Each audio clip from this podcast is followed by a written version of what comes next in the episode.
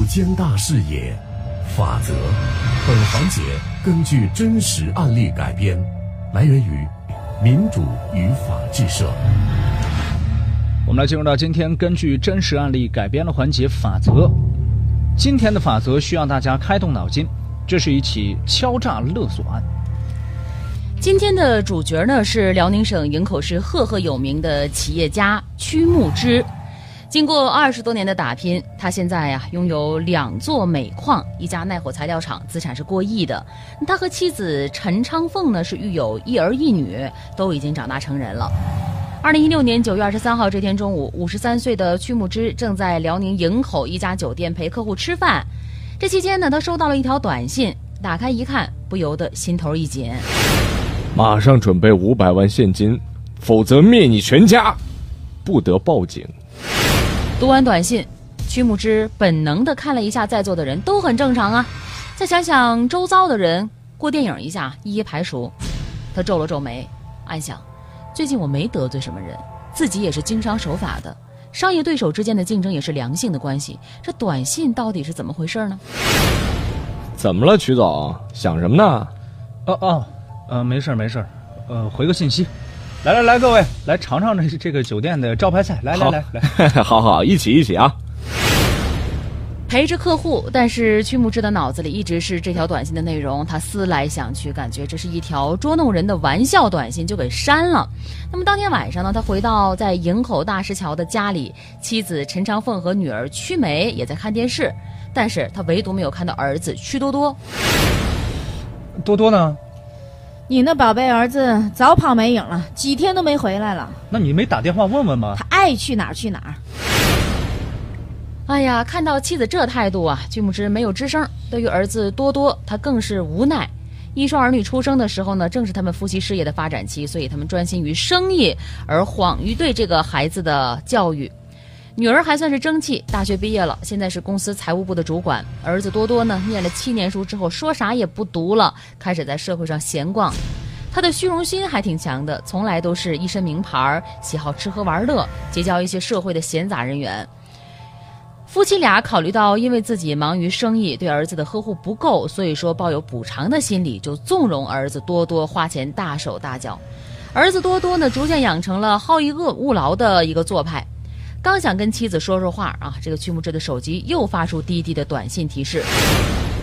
老曲啊，到你家别墅里的信箱看看吧。好奇心驱使他去看了，但害怕有事儿，于是呢，曲木之打电话叫来的司机小毛，一起来到了门外的信箱处。打开一看，里面是个信封，再撕开，一颗子弹滑落而出。不是，曲曲曲总，这怎么会有子弹啊？呃。先别声张，你去休息吧。没没没事吧，曲总？没事。呃，你先回房间休息吧。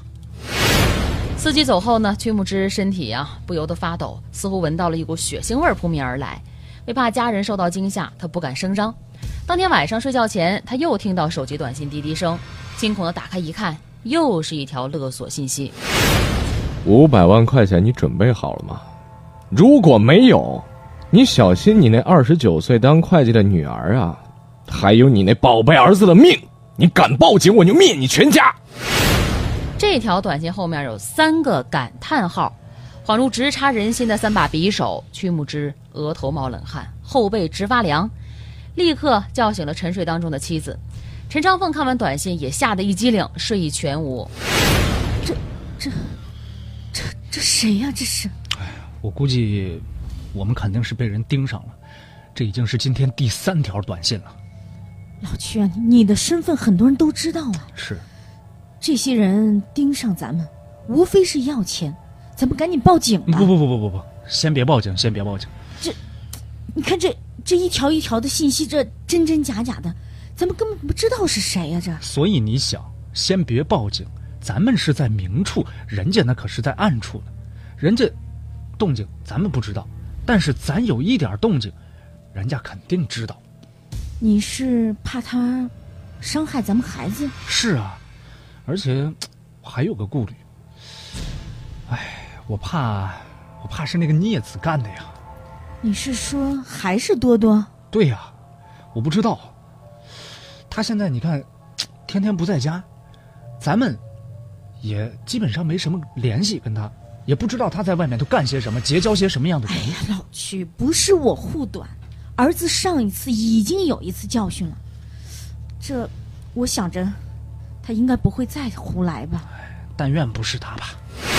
夫妻俩这一宿啊都没敢合眼，一起排查这个可恶的勒索人。那听起来，这个曲木之的儿子不是很好管教。到底他们之间发生过什么样的事情呢？四个月前呢，儿子曲多多曾导演过一出闹剧，这个是夫妻俩的心头之痛啊，也是最不愿意回忆的一幕。二零一六年二月呢，曲木之因为忙于公司的运转，常常感觉到疲惫不堪，感叹身边没有一个得力的人手。儿子曲多多呢，好像还是长不大一样。这段时间啊，他经常收到一些莫名其妙的短信，里边大多写着“我们是黑道上的朋友啊”。只想让你破点小财，给五十万就可以保你全家人平安之类带着威胁口吻的内容。曲木之开始呢是担心有人图钱啊来加害他们家人的安全，于是就特意加派公司的保安来到别墅的家里值班，并且暗中保护儿女的安全。随着时间的推移呢，曲木之身边并没有发生什么大事儿，勒索短信似乎也平息了，这让他渐渐的安心下来。风云突变啊！三月十一号下午的三点左右，曲木之收到了一个照片照片当中是一个小伙子被五花大绑在一个石柱上，满头啊脸啊全都是血。曲木之仔细一看，大惊失色。照片当中的这个小伙子不正是自己的儿子多多吗？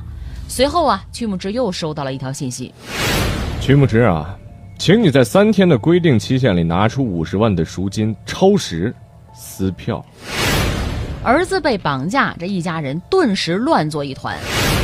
老屈呀，这这五十不算多呀，你就给这些人吧。你 你看看他们把咱们多多打的呀，这是你看满脸都是血呀。不是我心疼钱，你要是把这钱给了，他们还是会继续勒索咱们。那那那也比不给好啊！你这要是真的撕票怎么办呀？这这儿子要是没了，我也不能活了。我我觉得还是报警吧。报警。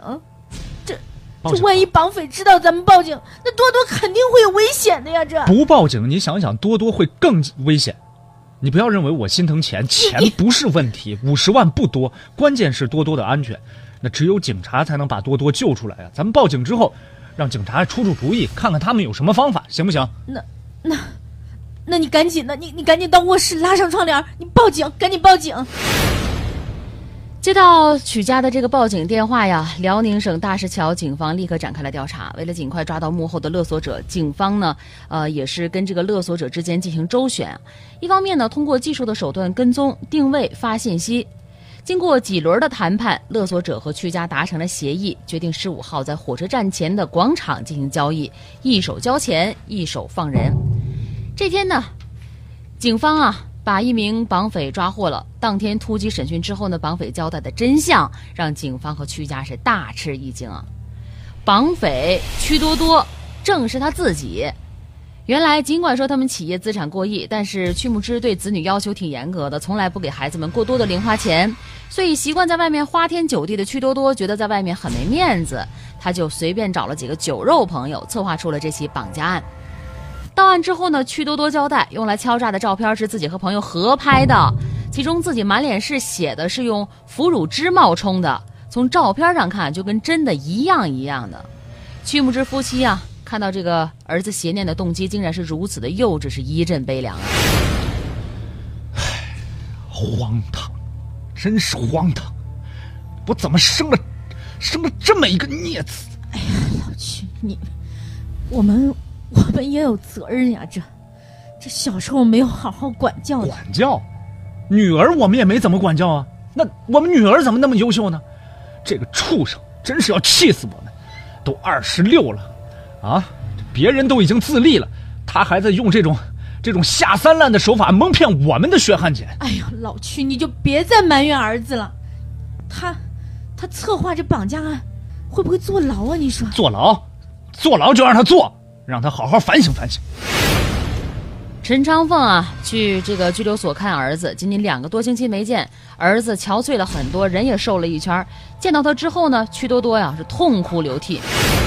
妈，妈，儿子给你跪下，你原谅我吧，你原谅我吧，妈。你给我站起来，你，你，你差点把我们吓死。你知道不知道？你爸为了救你，头发都快白完了。妈，妈我脑子进水了，我脑子进水了呀，妈！多多，你想过没有？你这么折腾，你要是把我们气病了、气死了，咱家的企业你能挑起来大梁吗？你，你爸我们俩这么多年的心血就全白搭了呀！妈，妈，我知道错了，我再也不犯浑了，妈，你就原谅我吧，行不行啊？唉，你是我身上掉下的肉。我可以原谅你，但是警察不会放过你啊，多多。啊，妈，我不想坐牢。你不想坐牢，你干这些事儿，你那你就求求我爸把我捞出来吧，行不行啊，妈？我保证，我保证，我出来之后一定改。陈昌凤哪见过儿子这么服软过呀？立刻就原谅孩子的所有的作为。从看守所回来之后呢，陈长凤是一把鼻涕一把泪讲述了曲多多的遭遇，提议啊。宽恕孩子，想办法把儿子捞出来。曲母之是坚决反对的。然而陈长凤心疼孩子啊，于是，在陈长凤的遗嘱下呢，曲家来到当地的公安检察机关进行了斡旋，又是写谅解书，又是不停的求情。因为曲多多违法行为没有造成严重的后果，司法机关最终做出了不追究的处理。那么重获自由的这个孩子曲多多，他会浪子回头吗？这次妄图勒索曲木之五百万的幕后黑手会是他的儿子曲多多吗？明天的法则，我们将会继续为各位讲述。感谢各位的收听和参与，感谢我们的合作单位民主与法制社。本期法则记者梁水，编剧陈蕊。法则周一到周五直播十三点十五分。如果您想要回听往期法则，可以下载蜻蜓 FM，搜索关键词“法则”就可以了。您也可以关注九一二的微信公众号“九一二声音工坊”，直接在线收听。